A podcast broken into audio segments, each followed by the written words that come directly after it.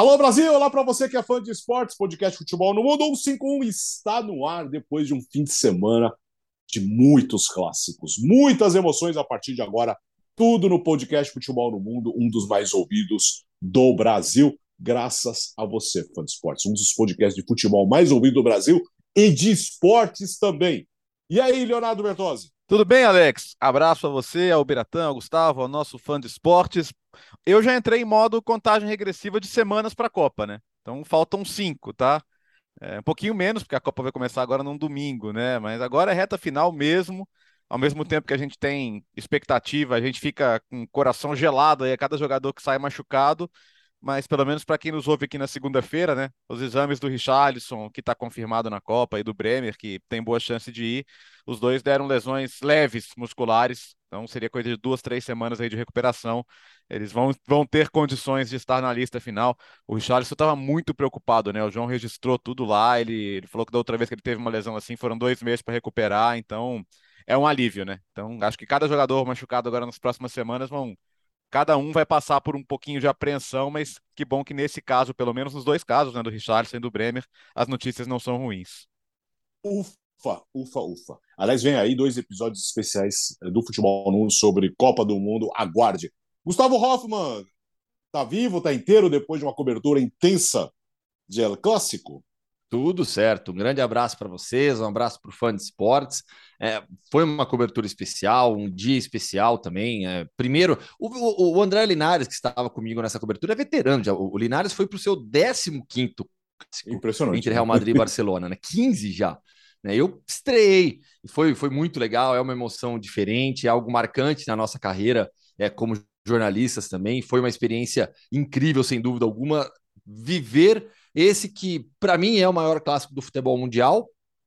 Já discutimos isso em outros momentos. Vai ter gente que acha que é, não é o primeiro, é o segundo, o terceiro. O fato é estar entre os maiores clássicos do futebol mundial. É um jogo que ajuda a entender um pouco sobre a própria formação do Estado espanhol, né, pelas rivalidades, por questões sociais, políticas, tudo extra-campo e dentro de campo também, sempre um jogo pegado, um jogo muito disputado, com o Real Madrid superior, correu algum risco ali no final, a gente vai, vai abordar mais detalhes daqui a pouquinho de ela Clássico. E Bertozzi citou os jogadores brasileiros, né, a mesma sorte não tiveram nesses últimos dias, Pogba, confirmado fora da Copa do Mundo, Reece James, que vivia um momento espetacular fora da Copa do Mundo, então teremos desfalques importantes em seleções fortes. Kanté, né?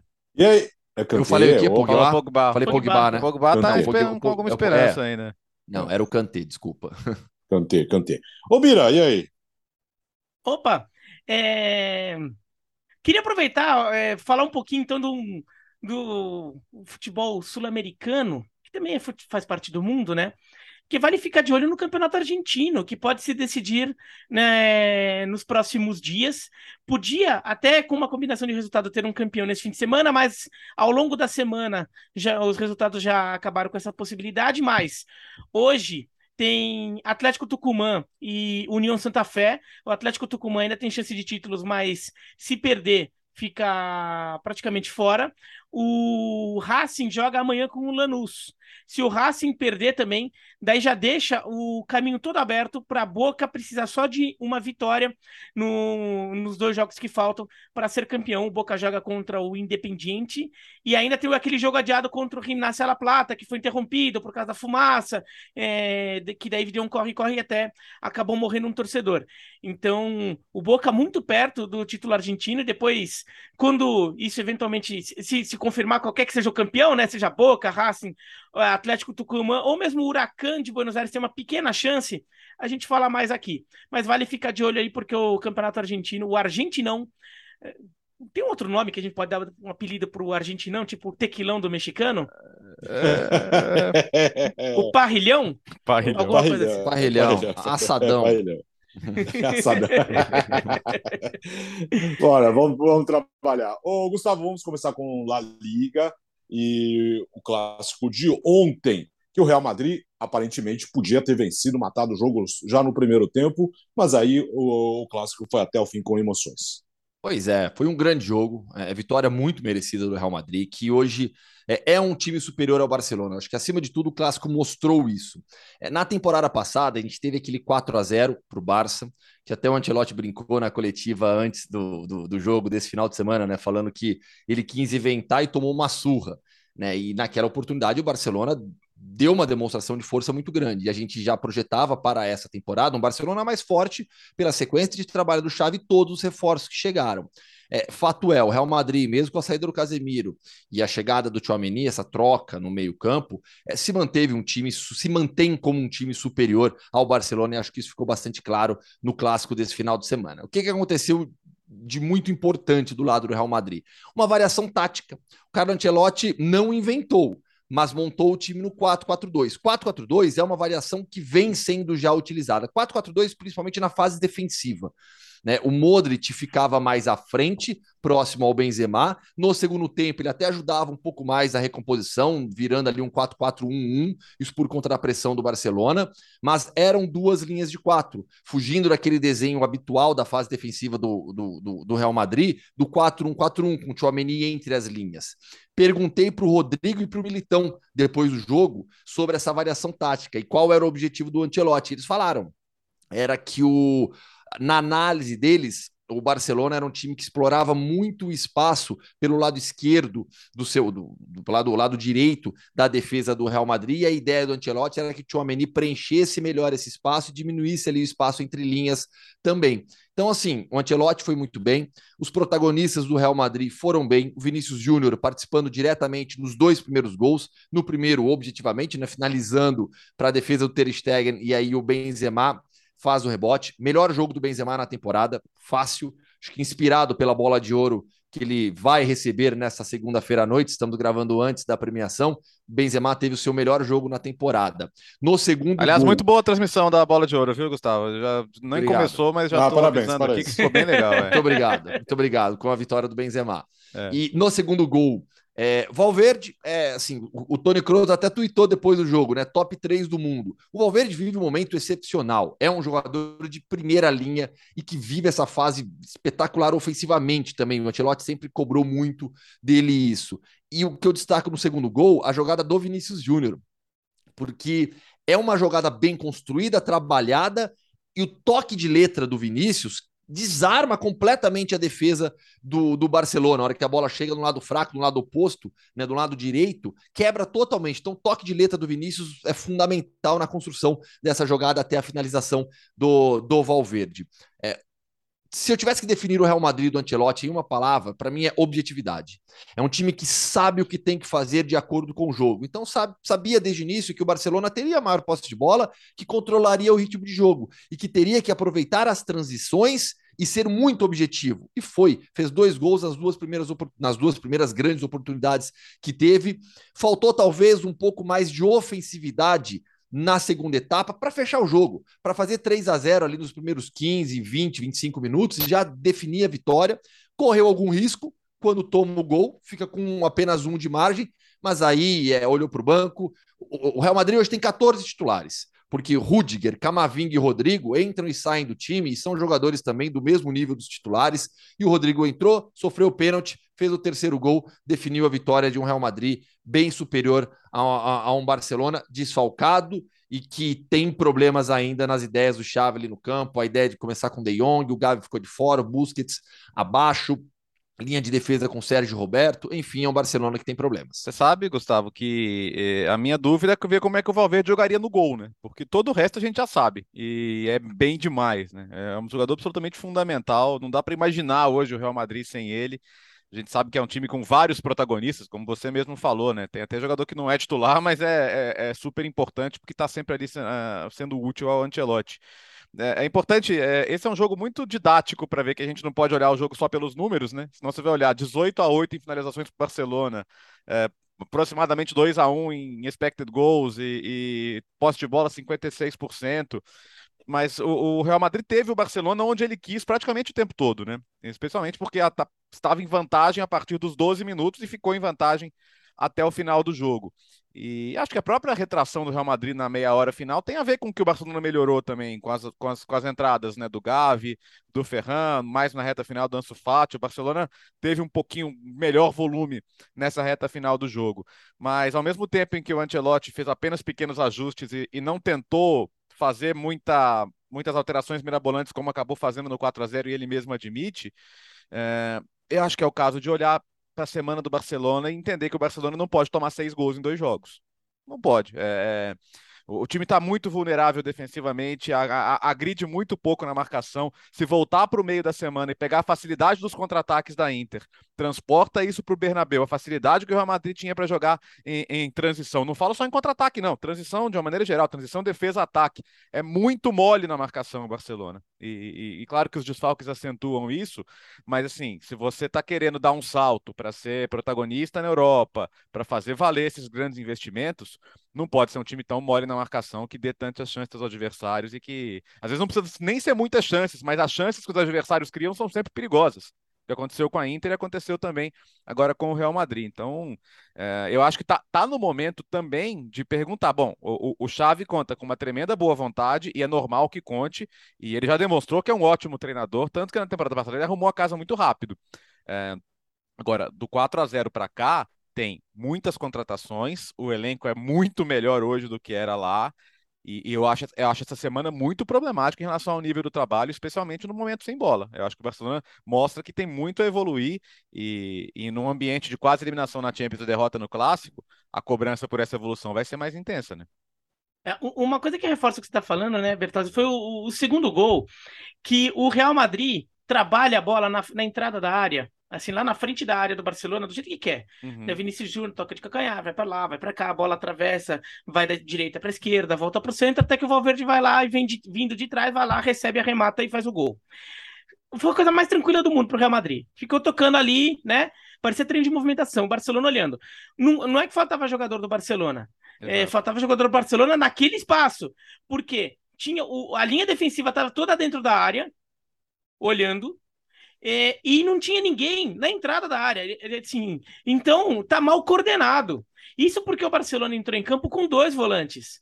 O, o, o, o Xavi, ele tira o Gavi, que vinha jogando, para colocar o De Jong. Muita gente pedia a entrada do De Jong no lugar do, do, do Busquets, para continuando com um volante e dois armadores. Mas não, ele tirou o Gavi para colocar o De Jong. Ficou com dois volantes, teoricamente, deveria proteger melhor essa defesa. Agora, se os volantes não estão ali para fazer a proteção da entrada da área, para impedir que, que o Real Madrid trabalhe a bola lá, vai ficar muito tranquilo. E isso, isso foi numa situação que foi uma transição que depois de um tempo já nem virou uma, um contra-ataque, assim, porque o Real Madrid tocou tanta bola que deu tempo da defesa voltar. Agora, o, o lance do primeiro gol, o lance do gol anulado, no começo do segundo tempo do Real Madrid, foi, que foi é, corretamente anulado. Mas foi também uma jogada que começa num contra-ataque, que a defesa do Barcelona tá ali na, nas nuvens, olhando. E daí é, o Busquets, será que ele consegue entregar essa intensidade? No primeiro gol do Real Madrid, ele tenta, ele tenta, ele tenta de todas as formas dar uma falta no Kroos para impedir. O Kroos passa por ele tranquilinho, e daí ele percebe que vai dar ruim, ele começa a querer fazer falta no Kroos.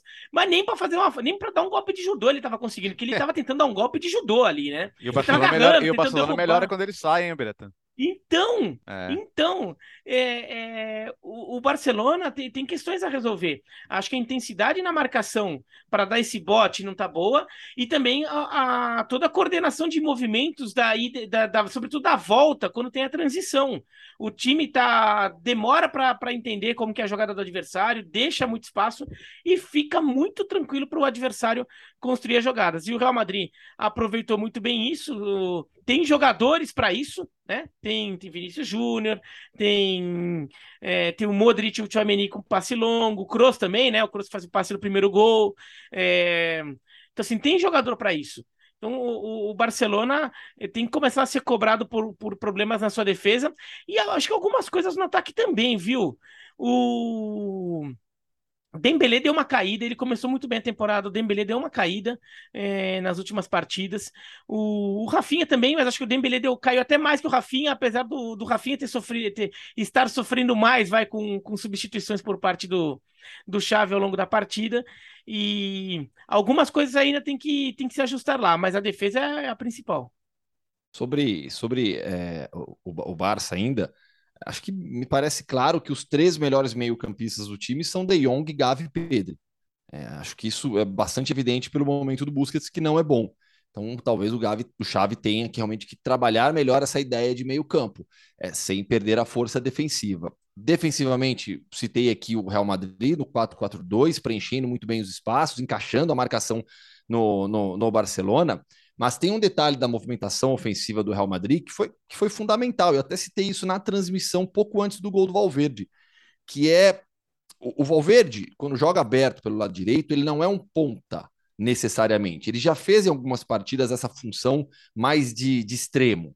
Mas no jogo contra o Barcelona, ele era um meio-campista a mais, deixando a, deixando a amplitude pelo lado direito com o Carvajal. E por que, que ele fazia essa movimentação por dentro?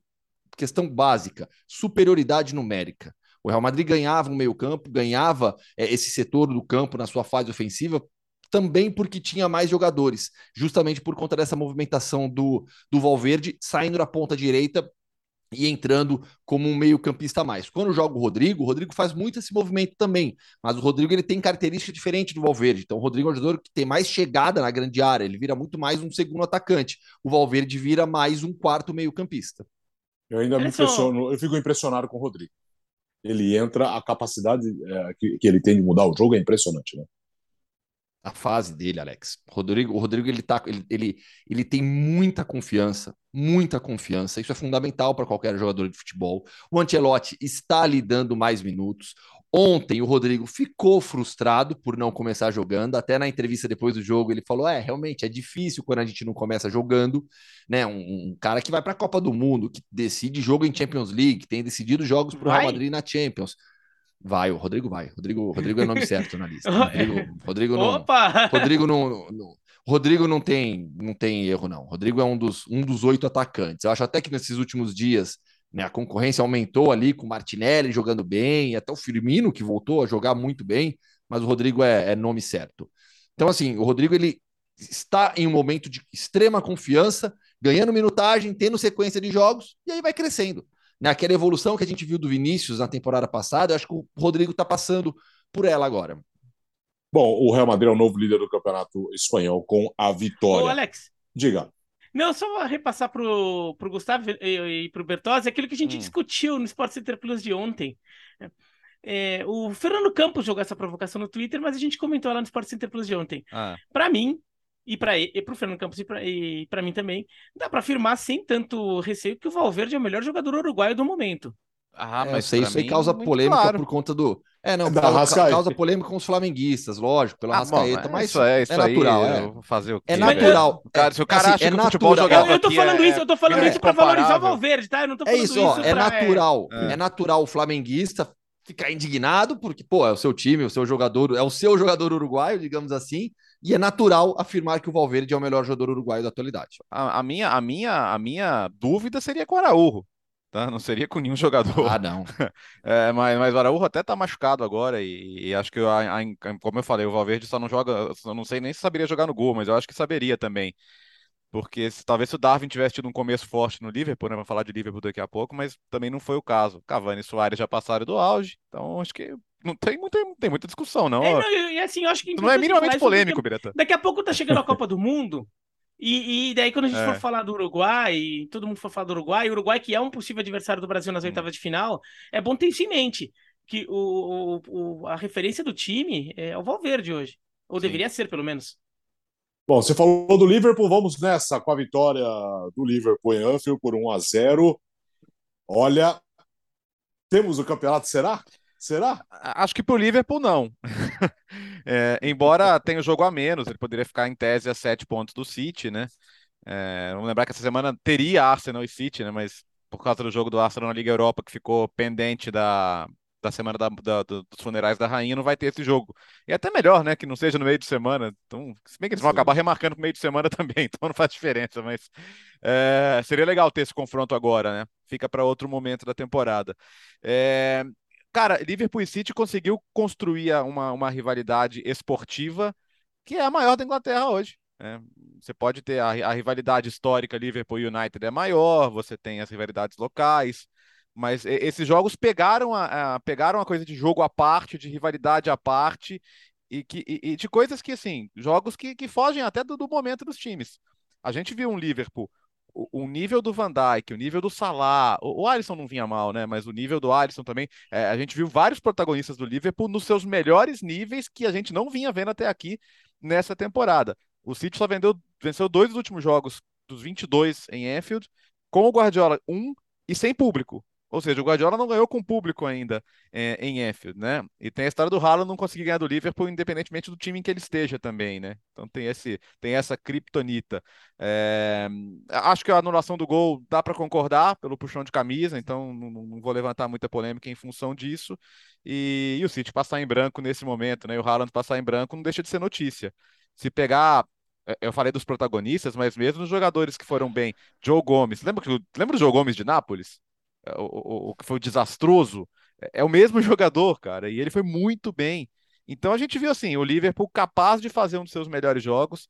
Tem, tem, a, tem a parte que é negativa, que, que são as hostilidades passando da conta, né? Os caras tacando moedinha no Guardiola, torcida visitante é, dando, fazendo aqueles cantos alusivos às tragédias do Liverpool, que são coisas absolutamente abjetas. Então, tem esse lado ruim também. É, alguns anos atrás na Champions teve objeto atirado no ônibus. Isso é a parte que a gente não quer. É, agora, a parte que a gente gosta é os jogos são sempre incríveis, né? E, e, e o Liverpool, especialmente, parece guardar o melhor para as visitas do City, né? Em Anfield. O Liverpool nunca joga mal esses jogos, mesmo quando esteja numa fase ruim, né? A, gente tem que dar muito crédito pro Klopp nesse jogo. É, tem muita essa coisa de pegar o, comparativo de. Nos jogos do Guardiola, principalmente, né? Do, dos times que o Guardiola treina, é, do, do, Guardiola contra o, o, técnico do time adversário, com esse que tem vantagem, sei lá o quê, e o Klopp tem vantagem contra o Guardiola no confronto direto. É, e o confronto direto que vem desde da Alemanha, né? No Bayern de Munique e Borussia Dortmund. E e nesse caso, é, desse jogo, dá para falar muito, porque o Klopp fez alterações no Liverpool, o que é muito bom para o Liverpool, por um lado, não tanto pelo outro. E já explico. Hum. O, o, Liverpool veio com algumas alterações nesse jogo, né? O, o, Milner, por exemplo, na lateral direita. O Arnold não vinha jogando bem e vinha jogando, sobretudo defensivamente. Ele põe o Milner para é, que, que na verdade trabalha mais como meia pela direita, mas trabalhando como lateral, um jogador mais experiente para segurar um pouco a onda defensiva. E de fato, o Manchester City não se criou por aquele lado. O, o Joe Gomes é, elevou louca o seu nível de jogo, assim como talvez ele nunca tenha jogado. Ó, tem que ter é. quem, quem que é o irmão gêmeo, né? O que jogou é, então, contra o né? City o que jogou contra o Napoli. É, de, de, é. de repente alguém chegou lá, quem é você que você fez com o Joe Gomes verdadeiro? Mas não que a gente queira o Joe Gomes verdadeiro de volta. Porque o Joe Gomes, se o Joe Gomes é, puder jogar é, com mais frequência do jeito que ele jogou ontem, nossa, a torcida do Liverpool vai gostar. É. E o Van Dijk voltou a jogar como a gente sabe que ele, que ele pode jogar mesmo. Daí já é um jogador que não vinha bem, mas joga no outro nível. Mas é, o, o Elliot também, é, que vem é, ganhando cada vez mais oportunidades e também volta a ser titular. 4-2-3-1 na formação, né, o, o Firmino e o Diogo já estão um pouco mais atrás. Então, o Liverpool com um pouquinho de mudança e conseguiu conseguiu evitar que o Manchester City fosse aquela avalanche de chances criadas.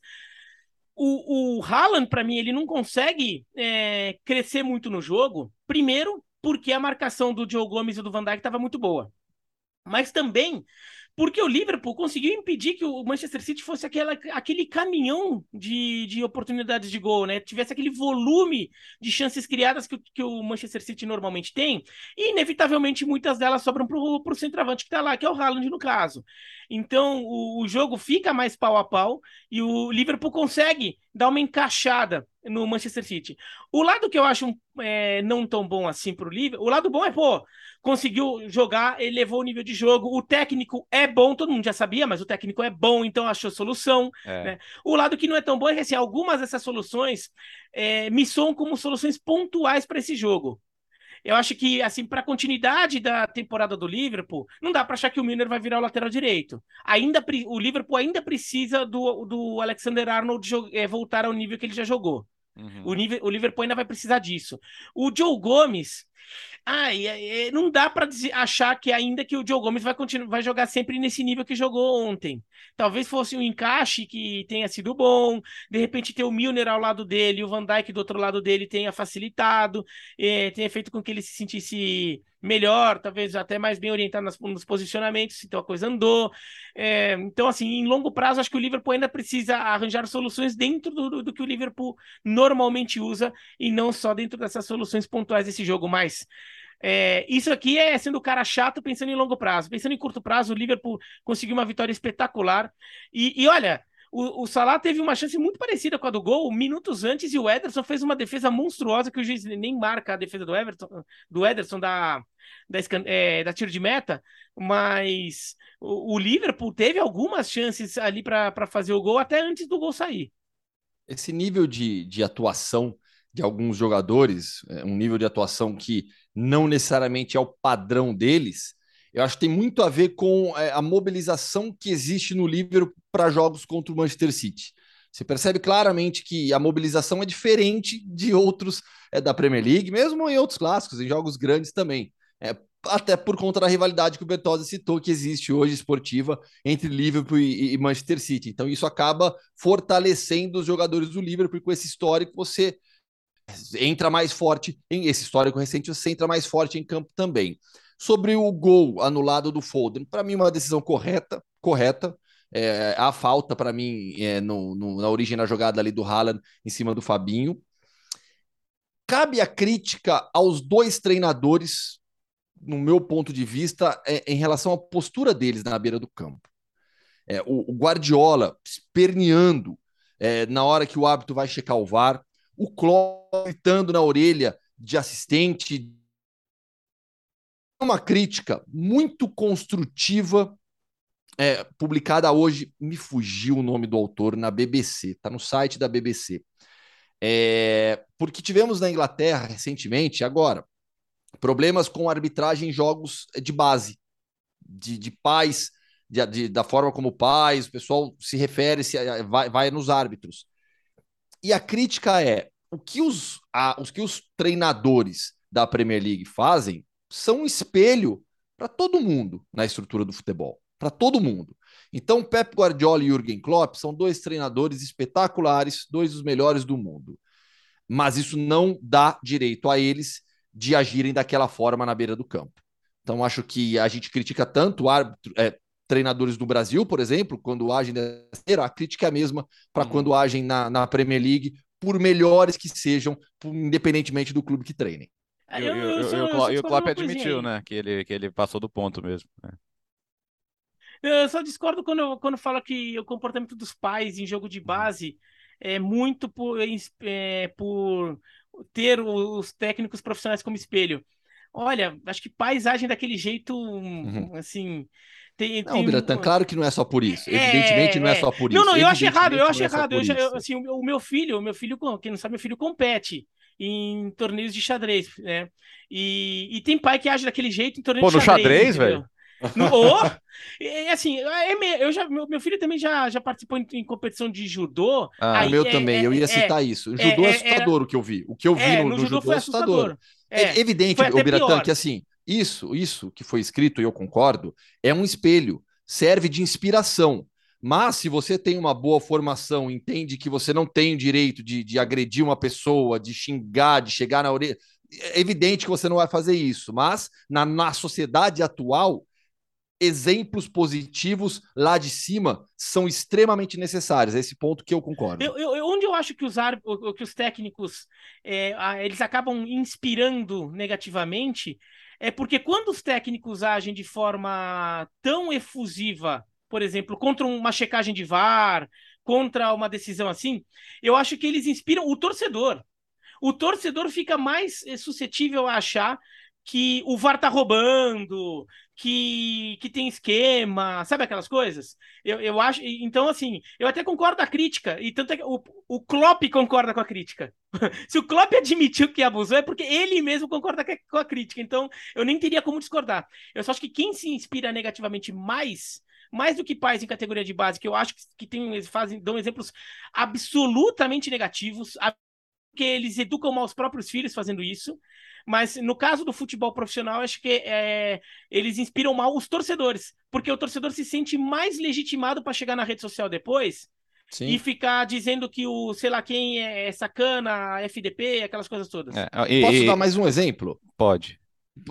Assim, fugindo um pouco da questão da arbitragem, mas que tem a ver uma declaração do Courtois para a ESPN foi para a ESPN dos Estados Unidos aqui depois de um jogo, depois do jogo contra o Atlético, depois do derby contra o Atlético, né? O Courtois falou é, que estava todo aquele clima pesado por conta do, do, do, do, das ofensas racistas contra o Vinícius, e aí o Courtois falou, é, criticou tudo isso, lógico, e aí ele acrescentou, e vocês não têm noção das coisas que eu ouço ali no campo. E aí eu olho para trás, eu vejo quem está gritando, são pais com crianças do lado. Uhum. gritam absurdos para mim. É aquela velha história.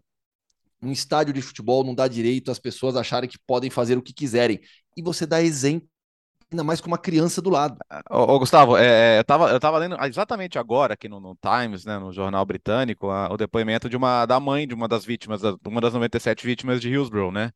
É, e ela falou: Olha, eu, gostaria muito de, de, me encontrar com. Ela já se encontrou várias vezes com o Klopp, naturalmente, né? Essas, as relações do Liverpool e da comunidade do Liverpool são muito próximas com essas pessoas. Ela falou: Olha, eu gostaria muito de encontrar com o Guardiola, para que ele pudesse ouvir a nossa história e se envolver mais ativamente em explicar para a torcida do time dele o quanto isso machuca, o quanto isso dói.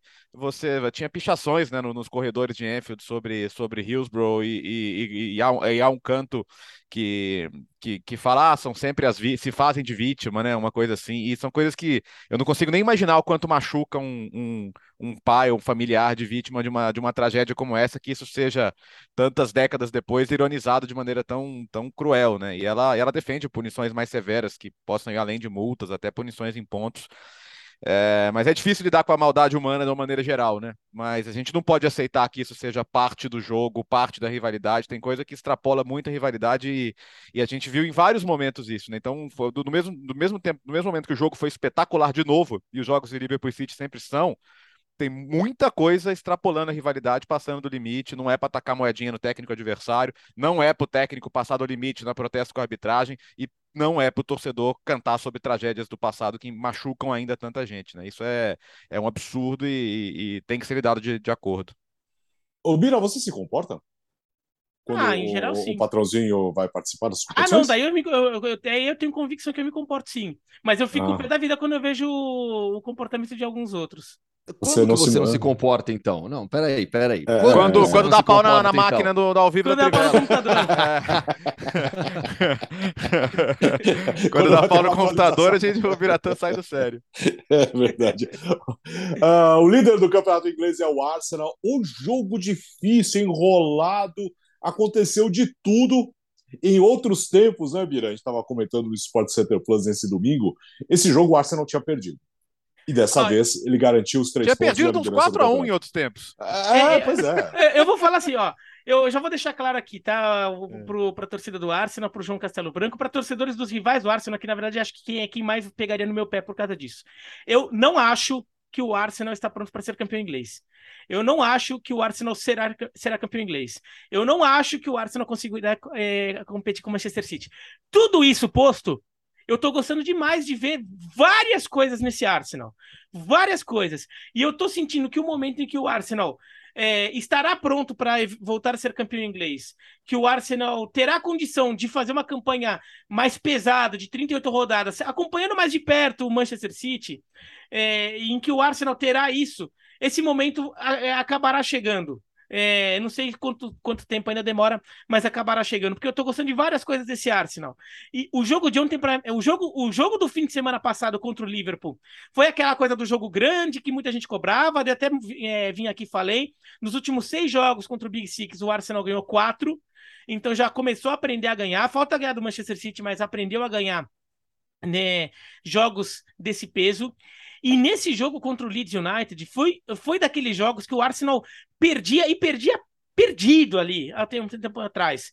Né? O Arsenal se enrolava nesses jogos, é, a bola entrava, é, o Arsenal se enroscava muito, e o Arsenal teve maturidade de conseguir ganhar um jogo em que ele não mereceu. E isso é importante. Isso é importante. É, time que, que tá lutando por título, time forte, é, dá jeito de ganhar jogo que ele não merece ganhar, que ele sabe, não joga para isso. Sabe quem aprendeu a fazer isso, Biratã? Desculpa tocar nessa ferida. O Milan. Sim. O Milan, o, o, o Milan e Verona nesse fim de semana foi isso. O Milan é. fez. É, na Itália eles chamam de vitórias porca, né? Seria vitória suja, quer dizer, não é aquela, nossa, que vitória, que atuação. Não, mas ganha. Vai lá e ganha. É, é. Né? Então acho que o, o Arsenal foi muito nessa direção. Nossa, porque teve, teve, teve o Salibá dando manchete na área, ficou metendo pênalti. E eu acho incrível que o árbitro não viu, né? E, e o Saliba, eu até falei com, com, o Alex na hora, né, que a gente tava junto no programa. Para mim, o, o, a imagem que o VAR precisa para definir que foi pênalti ou não, não é nem a manchete que o Saliba dá, porque o Saliba faz assim. É a cara do Saliba depois da manchete. Ele dá a manchete, a bola vai. Ele faz aquela cara de besteira. Entrega, né? Ali ele já confessou tudo. Que fez... Só que o Bamford vai lá e perde. Teve um gol anulado também é, também do, do, do Banford. Teve o, o, cartão vermelho cancelado lá no, eh, no final, que poderia até, se, eh, até se, é, se dado um pênalti, no final das contas não é. Né? É, assim, um monte de coisa aconteceu no jogo e o, o, Arsenal deu um jeito de vencer. Um jogo em que vários seus jogadores não foram brilhantes. O Gabriel Jesus não fez um grande jogo, o Martinelli também jogou abaixo do que vem jogando. O Odegaard e o Saka não. O Odegaard e o Saka foram melhores. Inclusive, os, o gol surge de uma jogada do. de uma tabela entre os dois, né? Uma jogada dos dois. Mas é aquela vitória que acho que dá peso pro time, aquele, aquela vitória que assim é, o, o, o, jogador chega e, e ele, ele sai do jogo sabendo que aprendeu alguma coisa naquele jogo. Vamos falar do PSG agora. Gustavo que venceu o Olympique de Marselha por 1 a 0 no clássico. Gol dele. Gol dele. Neymar com assistência dele, Mbappé. É, e uma mudança tática importante, né? Porque foi uma semana conturbada, mais uma para variar no Paris Saint-Germain, com a notícia publicada por vários veículos, inclusive a ESPN, de que o Mbappé teria pedido para sair é, do Paris Saint-Germain no meio da temporada, para ser negociado em janeiro. É, a reclamação do Mbappé sobre o seu posicionamento, jogando como um atacante centralizado, já era praticamente pública. E como que o Gautier montou o time dessa vez? Desfez a linha de cinco defensores, não armou o time num 3-4-3 e armou a equipe em um 4-3-1-2 com o Mbappé sendo um atacante, sendo um dos dois atacantes com o Messi. Era Messi e Mbappé e o Neymar jogando atrás dele com três meio-campistas e a linha de quatro defensores. O Sérgio Ramos ficou no banco, foi, foi inclusive expulso né, no banco de reservas, o Sérgio Ramos. Mas foi uma mudança tática importante. O Gautier entendeu que para esse jogo especificamente era necessário isso, ele deu explicação sobre os motivos, mas é, e falou sobre o posicionamento do Mbappé. É, isso é importante. O Gautier falou sobre o posicionamento do Mbappé depois do jogo. Falou, não, o Mbappé não foi dessa vez um atacante centralizado. Claro que em muitas transições nossas, ele era aquele jogador mais centralizado para receber a bola, mas o posicionamento padrão dele era um atacante um pouco mais pelo lado esquerdo, com o Messi tendo liberdade ali saindo da direita para dentro, e o Neymar como um armador, realmente. Uma vitória na qual o goleiro adversário trabalhou muito, Paulo Lopes, goleiro do, do Olympique de Marseille. Vitória que, que acho que, é, digamos que mantém o Paris Saint-Germain como principal favorito ao título, acalma um pouco a, a, a, todo o barulho que houve nessas últimas, nesses últimos dias e um bom jogo acima de tudo, uma boa atuação do PSG também. É, e, e você teve nesse, nesse, nessa questão, o Mbappé dando primeira assistência dele na temporada. Coincidência ou não em relação a essa função, né? Um pouco diferente dos outros jogos, o Mbappé não tinha dado assistência até aqui. E eles conseguiram um, um bom volume de finalizações também, né? O, o, Neymar jogando mais recuado, teve a finalização do gol, que é super importante, mas o, o Mbappé e o Messi, deixa eu até conferir aqui, mas foram, é, foram 17 finalizações somadas, né? É, 7 do Mbappé, 6 do Messi, de um total de 23 finalizações do PSG. Então acho que funcionou legal. É, é, é meio bizarro que o técnico tem, tenha que mexer no time para manter a estrelinha satisfeita? É. Mas eu acho que para o time funcionou bem, sim. Porque o 1x0, acho que não passa a ideia de que foi um jogo fácil. E não vou dizer que foi fácil, mas não, eu, eu, eu não digo que o PSG esteve perto de não ganhar. Tá? Claro que depois da expulsão a coisa ficou ainda mais difícil, mas mesmo mesmo 11 contra 11 ali, o jogo estava bastante controlado. Então, a gente já discutiu muito semana passada nessas dinâmicas do PSG muito estranhas ali para manter todo mundo satisfeito, mas eu acho que o resultado final foi bom. Acho que a atuação foi boa, foi convincente, o time conseguiu manter um nível coletivo alto. É, mesmo com a mudança de sistema. E é verdade também que nos jogos anteriores já não estava naquele nível arrasador dos primeiros jogos da temporada, né? Então valia a pena pensar em mudanças. É, é, no final das contas, é, o, o, sistema com três zagueiros era uma coisa muito pedida e vinha funcionando, mas nesse jogo contra o Olympique, que é um adversário forte, claro, não é adversário de nível topo da Champions League, é, não é adversário, adversário do nível do Real Madrid, do Manchester City, mas é um adversário forte que te exige.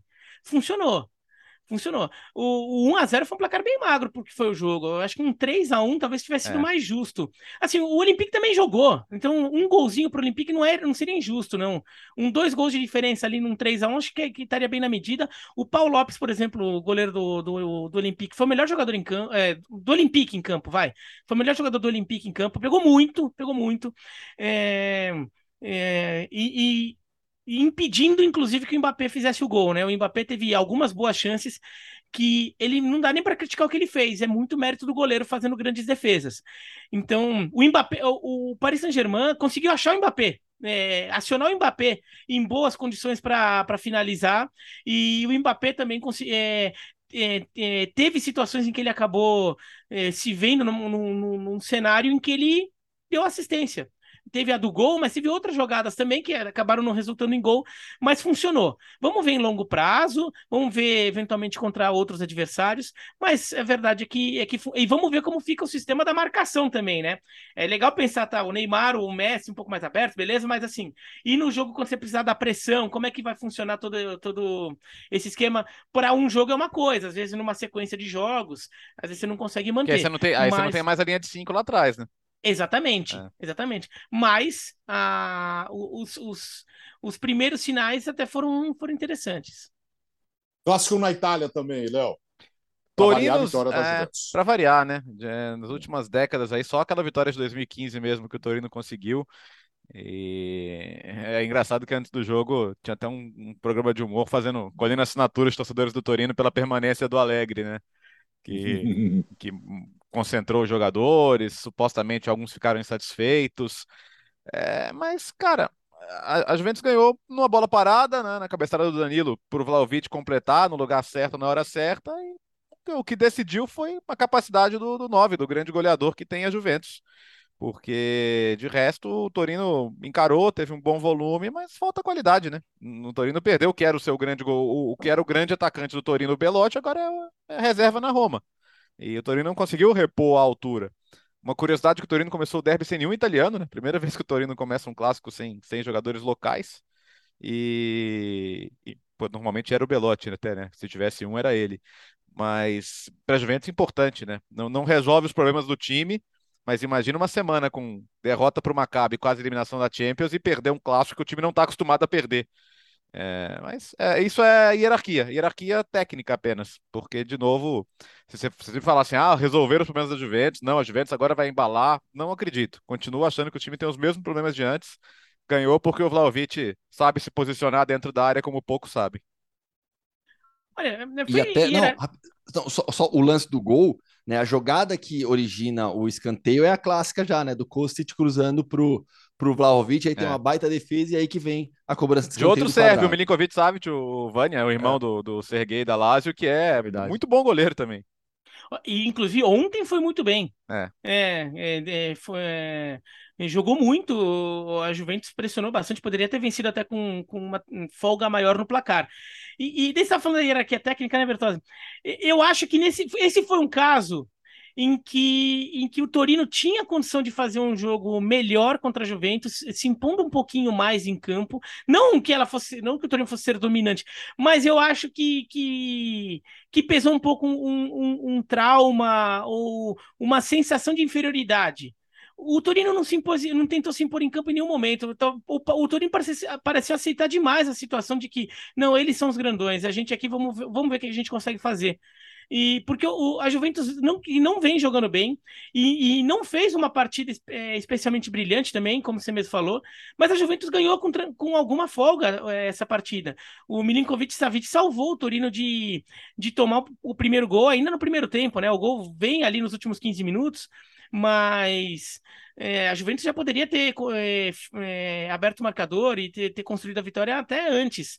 Eu acho que o, e o Torino tem jogado um futebol é, que não é tão inferior assim da Juventus. E nesse jogo, não, não, acho que não, não, não se colocou em campo com, com essa mentalidade. E acho que poderia.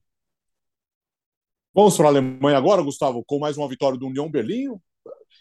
Podemos dizer que ali era um confronto direto, vai na briga pelo título com o Borussia Dortmund, e no outro confronto direto, o Bayern de Munique venceu o Freiburg e venceu muito bem. Aliás, União Berlim é o líder da Bundesliga com quatro pontos de diferença para o Bayern, assim como o Arsenal para o Manchester City. Só uma correção, o Sérgio Ramos estava suspenso. Eu, eu, vi aquele cartão vermelho, eu achei estranho, porque eu falei, eu não vi isso no, na, na, transmissão. E é que ele estava suspenso, por isso, né? E na ficha embaixo que estava por isso, só por isso. Tá? Jogo. É. Exato, corrigida a falha, peço desculpas. Vamos lá, Bundesliga. É, Union Berlim, no confronto, entrou como líder da competição, jogando em casa contra o Dortmund. Ah, eu desisto favorito. do Dortmund, cara. Desisto, desisto, é. desisto, desisto, desisto. Desisto. Depois, de empatar, de, depois de empatar daquele jeito com o Bayern, Gustavo, me explica é. isso aí. É, mas aí você vai jogar com o União Berlim, você sabe exatamente como é o jogo do União Berlim. Né? O União Berlim teve pouco mais de 20% de posse de bola, tá muito clara a forma como essa, como essa equipe joga e aproveita muito bem as suas transições. É um time também extremamente objetivo. Tanto é que finalizou mais do que o Dortmund no jogo. Ganhou de 2 a 0 é, fez 2 a 0 no primeiro tempo, depois conseguiu controlar bem todo, todo, todo o ritmo. Teve, óbvio que o Dortmund teve oportunidades também, mas um jogo bem clássico do, do União Berlim, vence quatro pontos de vantagem. O Bayern deu uma enorme demonstração de força novamente na Bundesliga, fazendo 5 a 0 no Freiburg, que vem brigando lá em cima na tabela. É, notícia ruim para o Bayern, lesão do Sané, três semanas fora. A gente falou sobre jogadores machucando agora a Copa do Mundo, três semanas fora e, e torce de joelho, se eu não me engano, do, do Leroy Sané. Vai ficar, vai perder as próximas três semanas, mas para a Copa do Mundo, teoricamente, não é problema, basta o, o, o Hansi Flick convocá-lo. Nas arquibancadas do Bayern, Robben, Elber, jogadores se inspiraram em campo. Bayern fez 5 a 0 o, o, No jogo do Real Madrid com o Barcelona, os gols foram 12 35. Aqui foram 13 33. Deixa eu checar. Mas acho que era isso. 13 33 eu tinha visto antes. 13 33 Então o 2 a 0 foi construído no primeiro. É isso aí, 13 33 com o Gnabry e o Choupo-Moting. Construído 2 a 0 no primeiro tempo. E aí, logo no início da segunda etapa, com 10 minutos, já estava 4 a 0 E depois que o Bayern fez 2 a 0 a gente sabia que o jogo já estava decidido encaminhado. Então vamos ver se o Bayern agora engata uma boa sequência para recuperar a liderança que hoje é do Union Berlim, que vai somando muitos pontos importantíssimos, pensando em vaga em Champions League também. E só para para finalizar de Bundesliga, e já passando para os companheiros, destacar a parte de baixo da tabela. Porque assim, o Borro na lanterna era previsível. Né? O Borro surpreendeu positivamente na temporada passada, conseguindo se manter na Bundesliga, não sendo rebaixado. Então a gente já imaginava que o Borro teria muita dificuldade nessa, ainda mais com as equipes que subiram. Mas olha lá, o Schalke está na penúltima posição, o Schalke sofrendo nesse retorno à Bundesliga, tem só seis pontos em dez rodadas. O antepenúltimo colocado na Bundesliga, os dois últimos caem direto, o antepenúltimo faz o playoff com o terceiro da Bundesliga. Hoje é o Bayer Leverkusen, que tem oito pontos. Depois vem Hertha com oito pontos, Stuttgart com oito e Wolfsburg com dez. A parte de baixo da, da, da tabela da Bundesliga tem, tem time importante. Aliás, até disso que eu ia falar, a gente vê alguns times importantes da Bundesliga é, fazendo campanhas absolutamente irregulares ou ruins. A gente vê o Leverkusen fazendo campanha ruim. A gente vê o Wolfsburg fazendo campanha ruim. A gente vê o Leipzig fazendo campanha muito irregular. O Dortmund fazendo campanha muito irregular. Isso faz com que a gente realmente é, não é, é um bom início, é, mas é, a gente só tem a gente já tem quase um terço de campeonato, né? A Bundesliga são 34 rodadas, não são 38. É, a gente começa a ter que ver o Union Berlim como candidato real à vaga na Champions League. Vaga, título, assim, não tem como não achar que o Bayern de Munique em algum momento vai atropelar. Mas o, o Union Berlim, talvez ele consiga ficar. É, ele vai fazendo uma pontuação que, se ele, mesmo que ele não mantenha totalmente esse ritmo, mas parte desse ritmo ele consiga manter até a, a última rodada, é um time que talvez tenha pontuação ali para conseguir uma vaga na Champions, porque quem vem atrás também vem Freiburg, Hoffenheim, é, Frankfurt, Mönchengladbach, é, Colônia, quer dizer, é, tá muito embolado atrás e nenhum time com aquela pinta de que não, daqui a pouco esse time se ajeita e vai conseguir ganhar todo mundo. O Dortmund imagino que ocupe um desses lugares, mas ali talvez sobre uma pro, pro Union Berlim. Por exemplo, só tem uma, como a Bundesliga tá maluca, né? O Werder Bremen, ele é o nono colocado. Ele perdeu em casa do Mainz. É, o Mainz é o pior mandante e o melhor visitante do campeonato. É impressionante. Ele é o último colocado na classificação de mandante e ele é o primeiro na classificação de visitantes. E ganhou do Werder Bremen. Se o Werder Bremen tivesse ganhado o jogo, o que seria teoricamente o normal, o Werder Bremen seria o terceiro. Ele pularia de nono para terceiro. Ele ficaria um ponto atrás do Bayern de Munique. Então tá muito enroscado ali esse, esse, esse pelotão de perseguidores do, da Bundesliga e o União Berlim pode realmente abocanhar uma vaga na Champions. O que pareceria impensável até dois anos atrás. E eu só queria pontuar é, que o Bayern, como já destacou o Gustavo, não ganhou de qualquer time, né? O Freiburg é um bom time, faz um trabalho bom já de alguns anos, então não é um 5 a 0 que era óbvio. Agora, o, pro Freiburg tá pesando jogar a Liga Europa, né? A, que, aliás, campanha impecável na Liga Europa. Meteu 4 a 0 no Nantes fora de casa, 12 pontos, já tá classificado. É, acho, que, acho que os alemães devem olhar para o sucesso do Frankfurt na temporada passada, campeão, e pensar que, pô, já, já que o Bayern não nos dá brecha para ganhar a Bundesliga normalmente, é a chance de ganhar um título e ainda por cima internacional mas tem pesado, né? Porque já são quatro. Depois de cada uma dessas quatro vitórias de Europa League, o time não conseguiu ganhar na Bundesliga. Então, antes já tinha ganhado, ganhado a primeira do Nantes, aí empatou com o Hertha. Antes tinha ganhado do Olympiacos fora, depois empatou com o Hoffenheim. Na estreia contra o Karabakh ganhou, depois empatou com o Gladbach. Então, e, e na Alemanha não tem, eles não, não mudam o jogo para segunda-feira, né? Você joga na Liga Europa quinta e, e joga na, na, na Bundesliga domingo. Então, o tempo de recuperação é pequeno, não é um elenco muito vasto. Então, mas assim, nada contra o Freiburg jogar sério para valer a Liga Europa, não. Acho que o exemplo do Frankfurt é muito positivo nisso. E é legal para o Freiburg, não, não é um time que tem toda hora a chance de estar numa competição internacional. Então, acho que compensa, vai perder um pouquinho na Bundesliga, mas fazer uma boa campanha uh, internacionalmente. Da Alemanha, vamos para onde, Gustavo? Para o país da sua belíssima camiseta dos anos Obrigado. 90. Noruega, por fã de esportes que nos acompanha no YouTube, dá para ver aí a camisa antiga e belíssima do Alex da seleção norueguesa. Vamos, vamos, vamos para a Noruega porque tem, tem campeão por lá. Vamos, Léo. Então vamos lá. Hoje, diretamente para a gelada Escandinávia, é dia de Mundo Hoffman.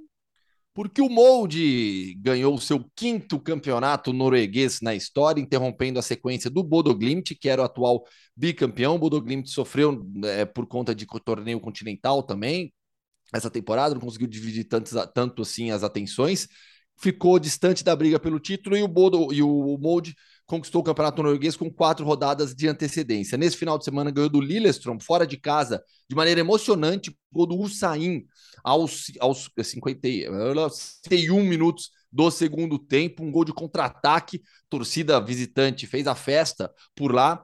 Quinto título na história do Molde, os dois primeiros tinham sido com o. Ai, caramba. Com o, o Solskjaer, Sim. com o Ole Gunnar Solskjaer. Os dois primeiros títulos na história do, do Molde 2011 2012, depois conquistou mais dois e agora volta a ser campeão. Foi para 66 pontos, faltam quatro rodadas. A briga agora é pelo vice-campeonato. Bodo Glimt tem 51, Rosenborg tem 50, o Lillestrøm, que perdeu, tem 47. São as três equipes que brigam ainda, pensando também nas vagas dos torneios continentais. O Molde está garantido no qualificatório da UEFA Champions League. Então, das, é, das, dos cinco títulos do Bold, todos nos últimos 12 campeonatos, né? Não tinha nenhum até então, agora tá com cinco já. Lembrando que o, o Mold é o time onde começou o Haaland. É, o, o Haaland foi muito bem moldado nas bases hum. do Mold. Eu tava o querendo, né? começou em um clube menor, é, na verdade. É, depois ele, ele, ele tem um clubezinho meio amador ali da cidade isso, dele, né? isso, né? Mas é. o clube de mais projeção foi, foi o Mold. É. é. É, escuta, só para a gente fechar aqui, faz tempo que não temos os hábitos alimentares de Uberatan Leão. Verdade. É, Conte-nos, Vira, depois a, do Sport Center Plus, de uma maratona de quatro horas e meia, que começou às nove e meia da manhã, no domingo. Depois eu te levei num lugar tradicional de massas chinesas. Conte-nos como foi o nosso almoço deste domingo? É, a gente, a gente abusou da comida chinesa. Eu nunca comi tantas comidas chinesas na minha vida, porque eu almocei lá e eu ainda pedi para levar um yakisoba, que daí eu jantei o yakisoba que eu levei. E daí, assim, eu jantei, eu, assim, eu tava, era uma da manhã, eu tava mandando bala no yakisoba. Foi, foi fácil cair no sono, mas assim, não foi aquele sono mais tranquilo, porque a barriga tava pesada. O almoço já tinha sido pesado, com muitas massas, né? Opa, mas, mas foi bom, foi bom. Um ensopado, um ensopado de macarrão, um macarrão ensopado com carne e legumes, e depois e de entrada como que chama aquilo em, chinês, em português ou em inglês? É o lá, bolinho, né? É o bolinho, é o bolinho a, a, a é. vapor. E dentro do bolinho, é, da massinha, porque é bem pequenininho, ele é feito a vapor e dentro tem carne e um caldinho de carne. Então você morde, vem a carne e a sopinha, um caldinho de carne. O, o caldinho Isso é muito tinha, o caldinho, o caldinho desse, desses bolinhos chineses tinha que estar. Tá, se é que não tá, né? É registrado no patrimônio histórico como patrimônio da humanidade. É, muito é maravilhoso. Bom. É maravilhoso. É muito bom. É, aliás, isso é muito tradicional em Taiwan. Em Taiwan, que tem o, o, o, Fung, que é um dos mais tradicionais, é um dos bolinhos mais tradicionais do mundo. Que eles, o restaurante só serve isso, não serve mais nada, tá? Gostamos, então você chega hein? lá, é, você chega lá e fala assim: escuta, quantos, quantas cestas você quer? Ah, uma, duas, três, quatro, cinco, mas não tem mais nada. É só isso. E, eles, e, e o restaurante é todo envidraçado, você fica ali vendo uh, a fábrica, a produção o tempo todo. Faz, já vai para o cesto de bambu e já, já vai para a mesa logo depois. Podemos fazer isso no final do ano, né, Léo? O Gustavo, ah, eu gosto, ele come gosto. virtualmente. A gente manda ele fotos. Virtualmente. Vamos, vamos, vamos fazer o seguinte: vamos pegar um daqueles dias em que a Copa vai acabando, não tem jogo, e a gente pode fazer isso. É isso. E o Gustavo come virtualmente. A gente gravou um podcast especial no final do ano lá. Não, eu vou bater na porta da, da embaixada chinesa que é do lado de casa aqui. Boa ideia. Mas foi um domingo agradável, né, Bira? Ah, foi. Foi, opa, e, e a, comida chinesa é boa pra caramba, né? Eu gosto mais de comida chinesa do que japonesa, apesar de ser descendente de japonês. É porque tem carne, então, né? É, então Hum, não tem o que reclamar. É, não tem frutos do mar. Terminou o podcast Futebol no Mundo 151. Vem aí os especiais da Copa do Mundo. E durante a Copa, aguarde que nós teremos novidades também. Valeu, Léo. Boa semana aí. Valeu. Só deixando um convite, fim, é, meio de semana com rodada de La Liga, com rodada de Premier League. Então, estaremos juntos aí nas transmissões, né? Muitos jogos importantes aí pela frente. Valeu, Gustavo. Bom descanso e boa semana aí. Bom descanso, Valeu. não, né? É, bom trabalho, mas. Bom trabalho, porque nesta terça estarei em Atlético de Madrid e Raio Valecano, no Tivitas Metropolitano. E na quarta-feira pego o avião, vou para Eute para fazer Eute e Real Madrid, que foi Tamo junto nessa aí. Tamo junto aí, tamo, tamo junto, junto na quarta-feira. Então, na, na ESPN no Star Plus, né? Acho Isso, que é. Star Plus. Star Plus só? Tá. É. Então Star Plus só. É, um, é, um, é, um, é, um, é uma viagem rápida? Uma horinha, uma hora de voo. É, um é o aeroporto né? Alicante. Eu, é, eu, eu iria de trem. Só que como eu, o jogo, falando do horário de Madrid, como o jogo do Atlético na terça-feira é às nove da noite, eu vou sair do estádio por volta de meia-noite e meia, é, é muito tarde para acordar cedinho e já pegar o trem, né? E o trem acho que leva umas três horas. Então, vou, vou de avião ali na hora do almoço, uma hora, e o jogo do Real Madrid com o Elche é à noite, às nove da noite, se eu não me engano, né, Bertoldo? Acho que é isso aí, às, às é, quatro da é, tarde. quatro da tarde aqui. É, então é, é isso, aí, mesmo. da noite. Então não vai dar tempo de voltar? Vai ficar por lá? Vou, eu durmo, durmo em Elche. Não, durmo em Elche porque eu vou sair do estádio também, meia-noite e meia mais ou menos, vai pro hotel. Aí dia seguinte meu voo, meu voo deve ser, eu, eu nem lembro aqui de cabeça, mas deve ser umas onze da manhã, meio-dia por aí. É, é, porque tem uns podcasts é perto, aqui, tá, né? o estádio, o estádio do Elche fica a 15 minutos do aeroporto de carro. Então é tranquilo. Mas você vai dormir, peguei... mas você vai dormir eu... no, no, no, hotel? No aeroporto. No, no, Não, no aeroporto? O meu, o meu hotel, o hotel que eu peguei, o hotel que eu peguei é do lado do estádio. Três ah, minutos andando, é, é do lado mesmo. Então, a, nesse caso, a, a, logística facilitou, facilita, aí facilita tudo. Aí, é, aí dá, aí dá para fazer toda essa, essa correria. Que inveja, hein? Que inveja, hein? Valeu, Bira. Bom, valeu até quinta-feira. Quinta-feira estaremos de volta com mais uma edição do podcast Futebol no Mundo. Valeu, boa semana e aguarde que vem aí novidades para a Copa do Mundo. Valeu!